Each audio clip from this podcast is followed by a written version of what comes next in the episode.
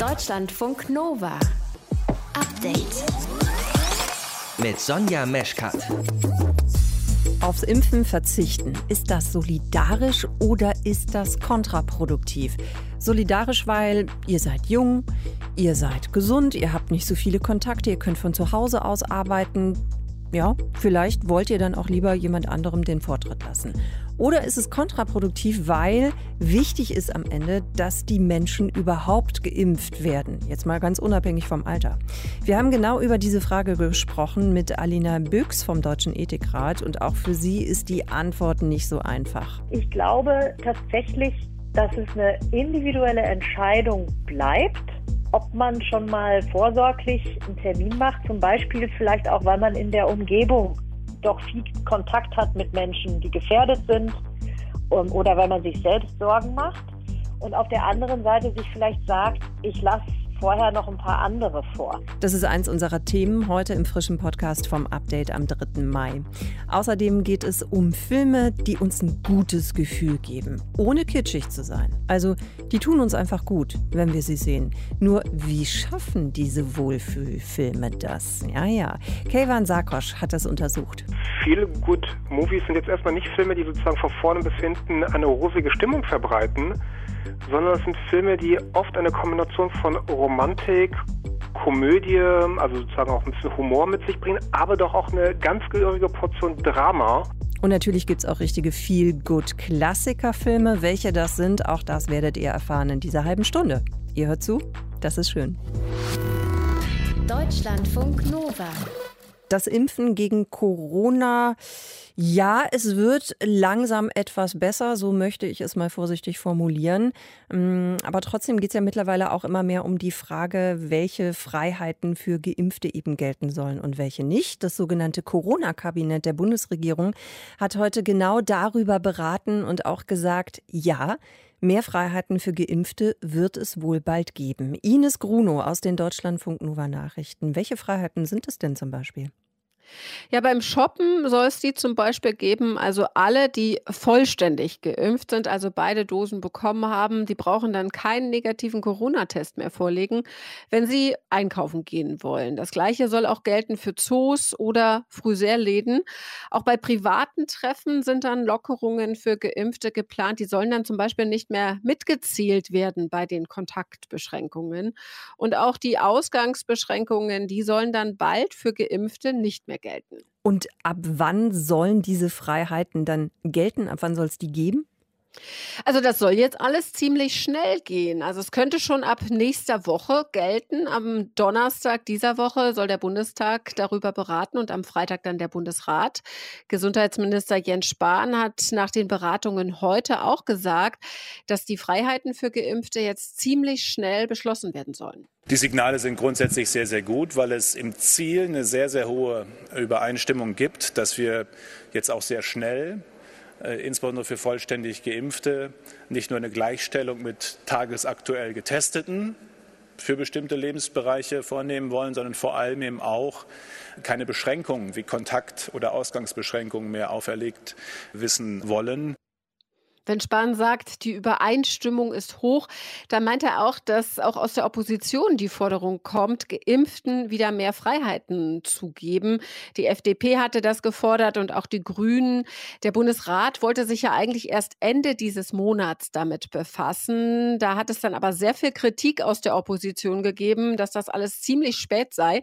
Und die Bundesregierung ist da auch unter Druck, weil immer mehr Bundesländer angekündigt haben, dass sie mehr Freiheiten für Geimpfte planen. Was eventuell ein bisschen irritiert, wenn wir jetzt so darüber sprechen, ist ja, dass bei uns in Deutschland doch noch gar nicht so viele Menschen vollständig geimpft sind, oder? Also das finde ich auch. Stand heute sind es 8 Prozent hier bei uns in Deutschland. Das sind 6,6 Millionen Menschen, die vollständig geimpft sind und gut 16 Millionen haben schon ihre erste Impfung bekommen und warten noch auf die zweite. Aber es ist eben auch eine Diskussion für die nächsten Wochen und Monate und ja vor allem auch für den Sommer. Und es ist ja nach wie vor die Hoffnung, dass dann eben auch in den kommenden Wochen und Monaten deutlich mehr Impfstoff da sein wird.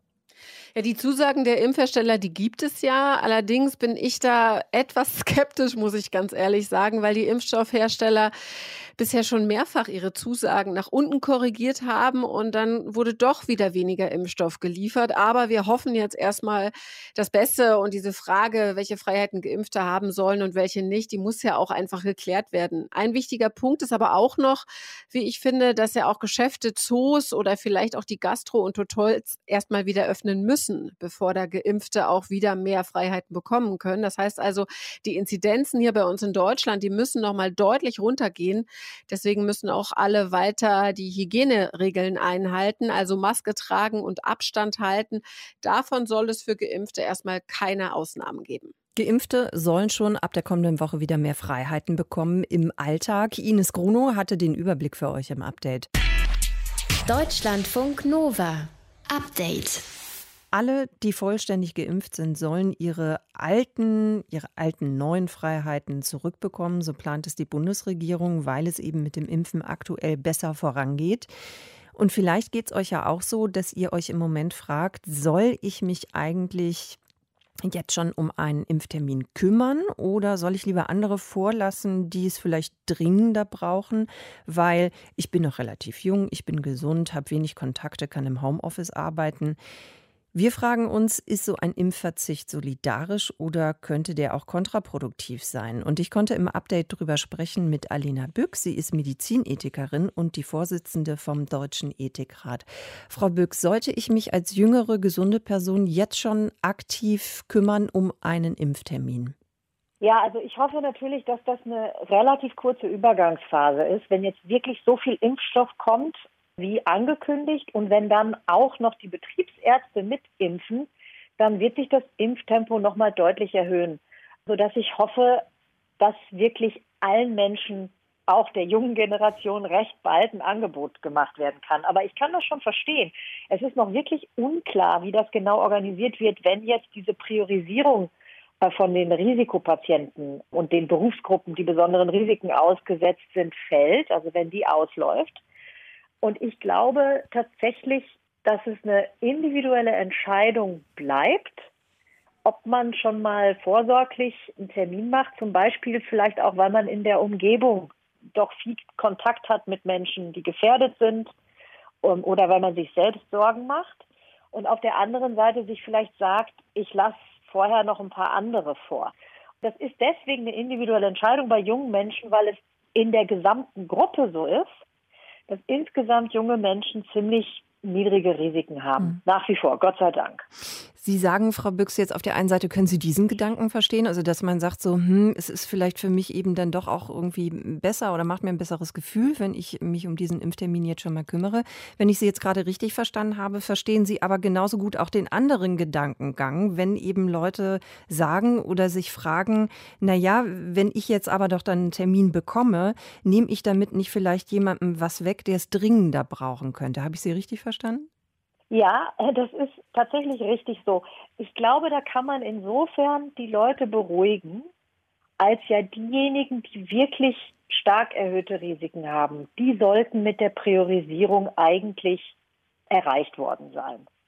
Wenn alle mit besonderen erhöhten Risiken ein Angebot gehabt haben, dann darf man an sich selbst denken aus ethischer Perspektive, insbesondere in einer Situation, wo das leider sozusagen von Staatswegen ja nicht einem abgenommen wird. Hm. Wir haben für diese Phase, wenn dann tatsächlich für alle die Impfung geöffnet werden, keine, also meines Wissens jedenfalls, gibt es da kein klares Prozedere.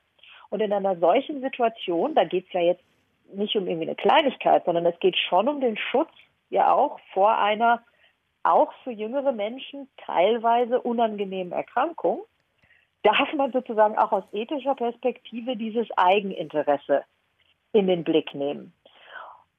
Also da gibt es keine harte Antwort, das eine ist richtig, das andere ist falsch. Es ist beides verständlich.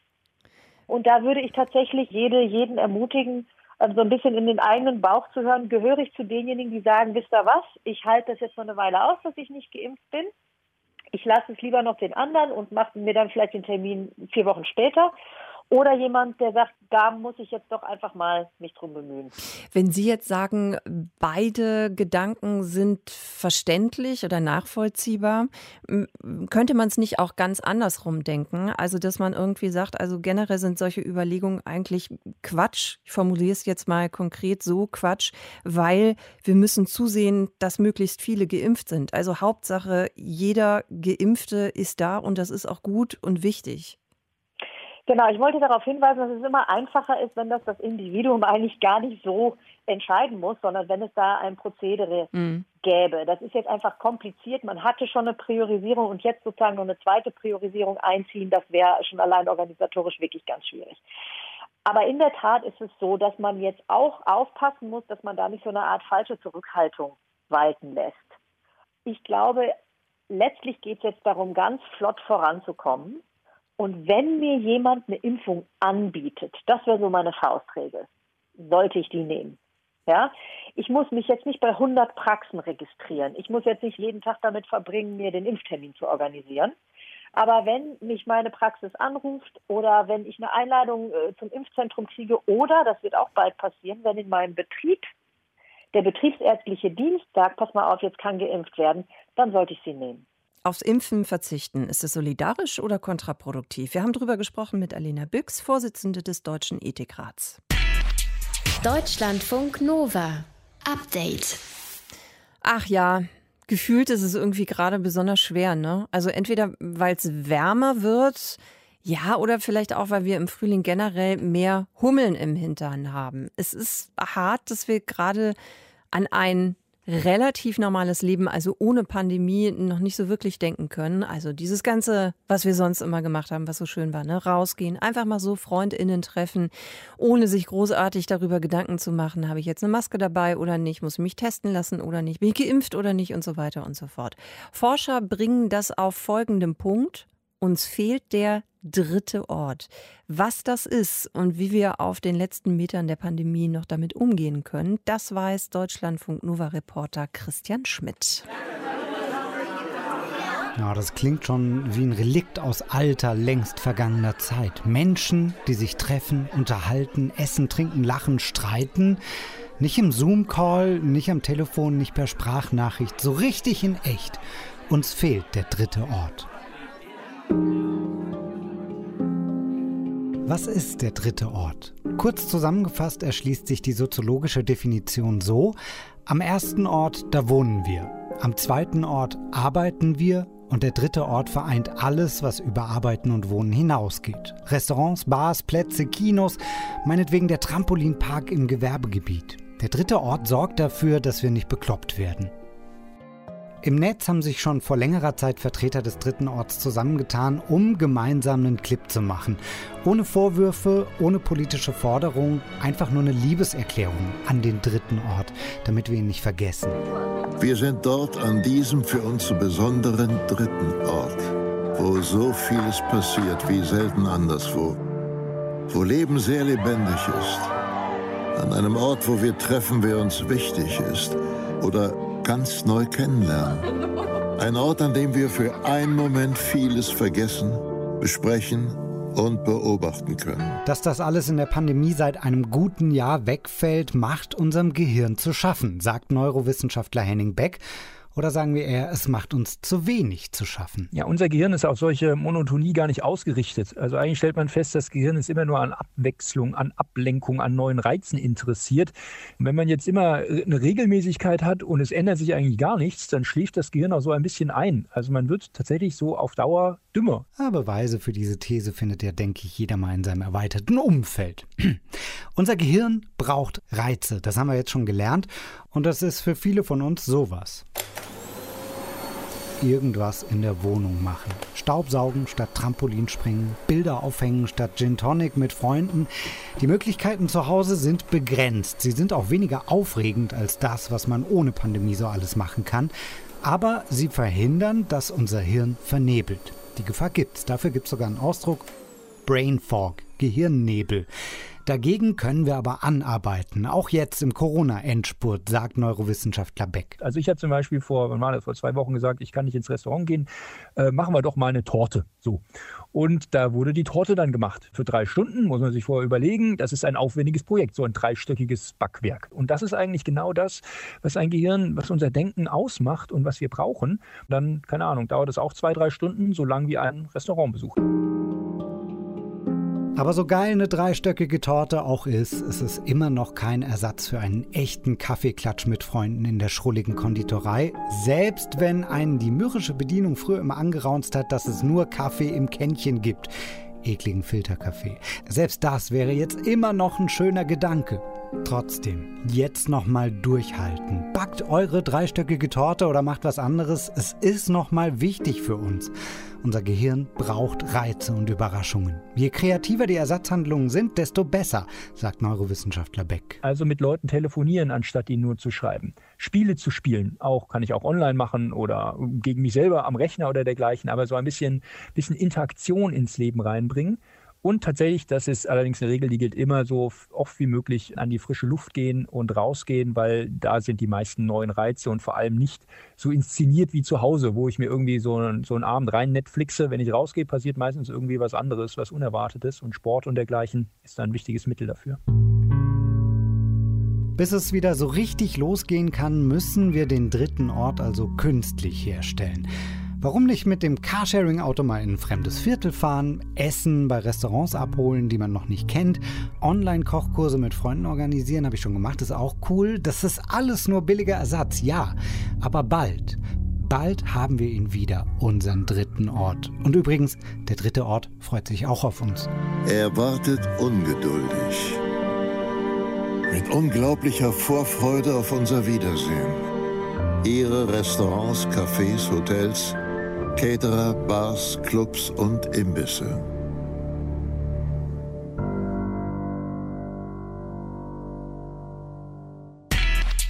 Deutschlandfunk Nova. Update. Es war eine der weltweit größten Plattformen, auf der Videos und Fotos ausgetauscht worden sind mit sexualisierter Gewalt an Kindern und schwerstem sexuellem Missbrauch von Kleinkindern. Internationale Ermittler haben die Seite Boys Town im Darknet stillgelegt, die rund 400.000 Mitglieder hatte. Vier Männer mit deutscher Staatsbürgerschaft gelten als Hauptverdächtige. Drei von ihnen sind in Deutschland festgenommen worden, einer im Paraguay bereits Mitte April. Wir haben über diesen Fall gesprochen mit Hans-Joachim Leon. Er ist Kriminaldirektor beim Bundeskriminalamt und leitet dort die Gruppe Gewalt und Sexualdelikte. Herr Leon, inwiefern hilft es den Kindern konkret, wenn diese Plattformen offline sind? Also uns ist es jetzt gelungen, mit der Abschaltung äh, dieser Plattform eine Tatgelegenheitsstruktur zu zerschlagen. Hier hatten sich immer pädokriminelle Täter getroffen, Bildmaterial getauscht und verabredet. Wir haben das Material sicherstellen können und wir werden jetzt natürlich unser Augenmerk darauf legen, das Material zu sichten und neues Material herauszufiltern. Das heißt also Material von Kindern, von Missbrauchsabbildungen, die bisher noch nicht bekannt gewesen sind und wo wir davon ausgehen müssen, dass irgendwo auf der Welt ein laufender sexueller Missbrauch momentan noch stattfindet. Und dann werden wir mit unseren internationalen Partnern versuchen, den Tatort einzugrenzen und das Opfer zu identifizieren. Insofern helfen wir natürlich den Kindern mit mhm. solchen Aktionen. Wenn Sie sagen, Sie versuchen das, das zu identifizieren, können Sie einen Zeitraum nennen, in, in, in welchem das gelingt dann? Das wäre schön, wenn ich Ihnen das sagen könnte. Also wir setzen unsere ganze Energie da rein, aber es kann unter Umständen Wochen, Monate dauern. Mhm. Das ist ein sehr komplizierter Prozess. Wenn diese Plattform jetzt geschlossen ist, wohin weichen die Täter denn dann aus? Also im Moment gehen wir davon aus, dass die Szene sehr verunsichert ist, weil es uns erstmals seit langer Zeit wieder gelungen ist, hier im Darknet eine pädokriminelle Plattform zu infiltrieren. Das verunsichert natürlich die User, aber natürlich werden sie, die Neigungen sind ja da, andere Möglichkeiten haben, sich weiter auszutauschen. Das haben wir auch festgestellt. Wir beobachten die Szene ja und werden dann weitere Ermittlungen tätigen auf anderen Plattformen. Das war ja eine sehr, sehr große Plattform, 400.000 Nutzer, von denen ist die Rede. Was passiert denn jetzt eigentlich mit denen? Also kann jeder von denen auch strafrechtlich verfolgt werden oder ist das nicht möglich, weil man zum Beispiel gar keinen Zugang hat zu den Klarnamen? In der Tat ist es so, dass Darknet zeichnet sich dadurch aus, dass äh, eine große Anonymität hier besteht. Wir haben die Daten gesichert und müssen jetzt natürlich schauen, ob es irgendwelche Ermittlungsansätze gibt, weil sich niemand mit seinen Klarpersonalien und einer Telefonnummer dort anmeldet. Aber möglicherweise gibt es ja Ermittlungsansätze durch die Gespräche, die geführt worden sind, durch die Chats, die uns dann auf weitere Spuren bringen, denen wir nachgehen. Und wir werden mit Sicherheit einige von denen in Kürze identifizieren und das auf der ganzen Welt. Geht es denn bei solchen Plattformen ausschließlich um den Tausch von Bildern, von Videos oder geht es dabei auch ums Geldverdienen? Also profitiert dieses Netzwerk auch finanziell davon? Also das muss man unterscheiden, wenn wir jetzt von dieser Plattform hier sprechen, die war nicht darauf ausgerichtet, äh, monetäre Aspekte im, Fokus zu haben. Also hier ging es um den Austausch von Informationen, von Dateien, von Interessen, von Informationen. Aber es gibt natürlich auch Seiten, die kommerziell betrieben werden, aber die sind eher seltener. Hm. Was ist denn eigentlich Ihre Beobachtung, Herr Leon? Erleichtert das Internet den Zugang zu Bildern von sexualisierter Gewalt an Kindern oder hat diese Form der Gewalt tatsächlich auch zugenommen? Also Fakt ist, dass wir mit den technischen Möglichkeiten, die wir heute haben, natürlich genauer hinschauen können. Die großen Internetprovider nutzen ja Technologien, um Missbrauchsabbildungen zu detektieren, automatisiert und das den Strafverfolgungsbehörden zu melden. Dadurch bekommen wir immer mehr Hinweise und es wird immer deutlicher, wie groß das Phänomen ist. Aber natürlich bieten auch die modernen Technologien und Infrastrukturen die Möglichkeit, sich hier weiter auszutauschen, mehr Bilder zu generieren und dadurch natürlich auch Missbrauchshandlungen zu fördern.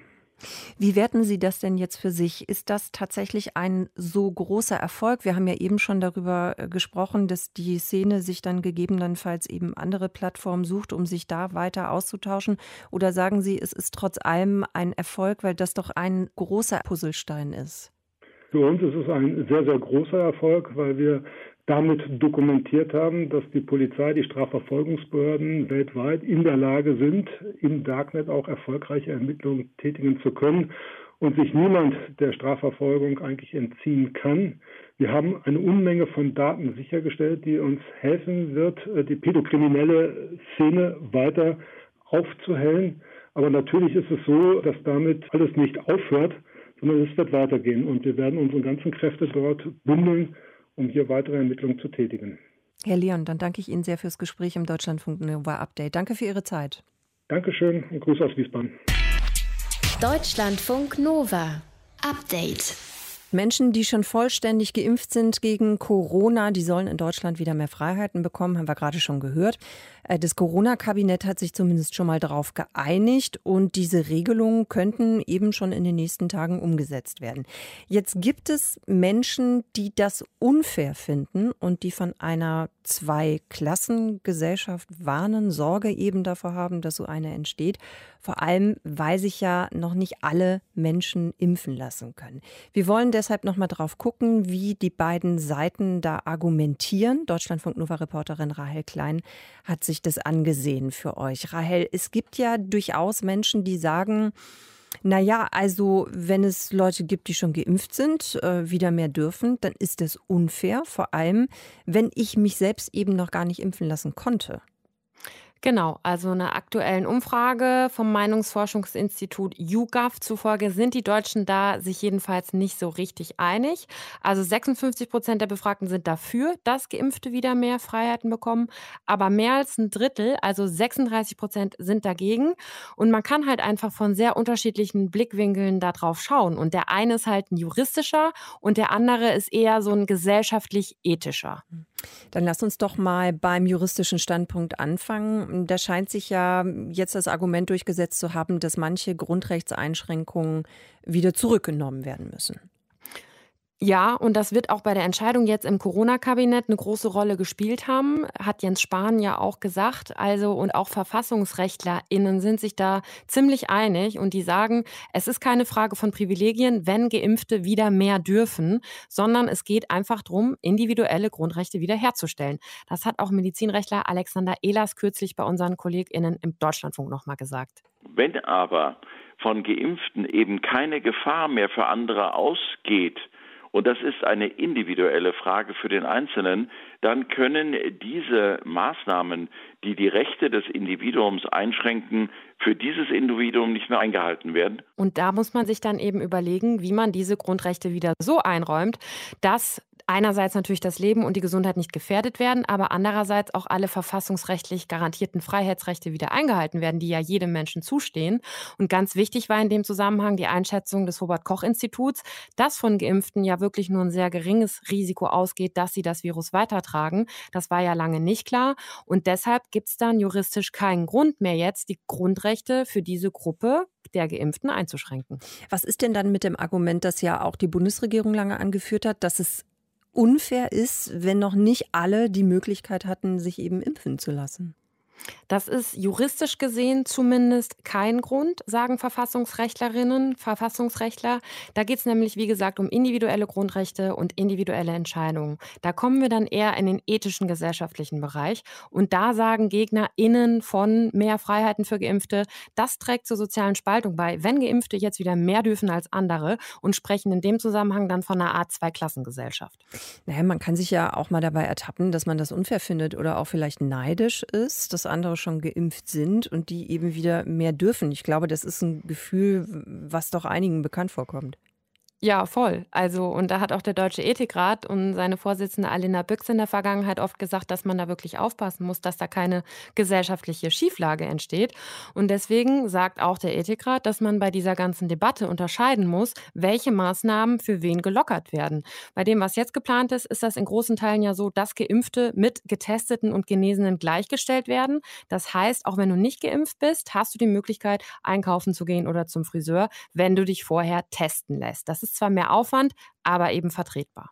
Wenn dann aber um sowas wie Ausgangsbeschränkungen, wenn es darum geht, dann haben Geimpfte ja durchaus einen Vorteil. Also man kann sich ja nicht einfach testen lassen, um das Haus nach 22 Uhr dann doch noch zu verlassen. Das geht ja nicht.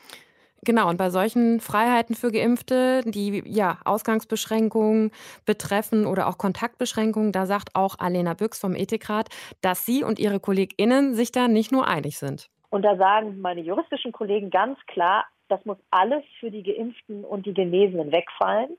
Aus ethischer Perspektive hat man da so ein bisschen Bauchgrummeln, weil man sagt, ja, da gibt es für diejenigen, die das jetzt noch nicht konnten, die sich noch nicht impfen lassen konnten, so eine Art doppelten Nachteil. Die sind nicht geschützt, die haben zurückgestanden für die anderen, die jetzt schon geimpft sind und sie können dann weniger machen und die anderen haben diesen doppelten Vorteil. Ja, und deswegen sagt auch Alena Büchs, dass man dann für alle, die noch nicht sich impfen lassen konnten, vor allem ja auch für Kinder und junge Menschen, andere Möglichkeiten schaffen muss, zum Beispiel mehr professionelle Testkapazitäten, damit die nicht wirklich benachteiligt werden, damit für die mehr Möglichkeiten geschaffen werden, um auch wieder mehr Freiheiten zu bekommen. Mehr Freiheiten für Geimpfte. Was juristisch ziemlich klar ist, ist ethisch und gesellschaftlich nicht ganz so eindeutig eben immer äh, zu definieren. Rahel Klein über eine sehr spannende und sehr aktuelle Diskussion natürlich auch, die uns sicherlich noch länger beschäftigen wird. Deutschlandfunk Nova. Update. Es gibt Essen, mit dem fühlt man sich gut. Pizza, Falafel, Pasta, sowas in die Richtung.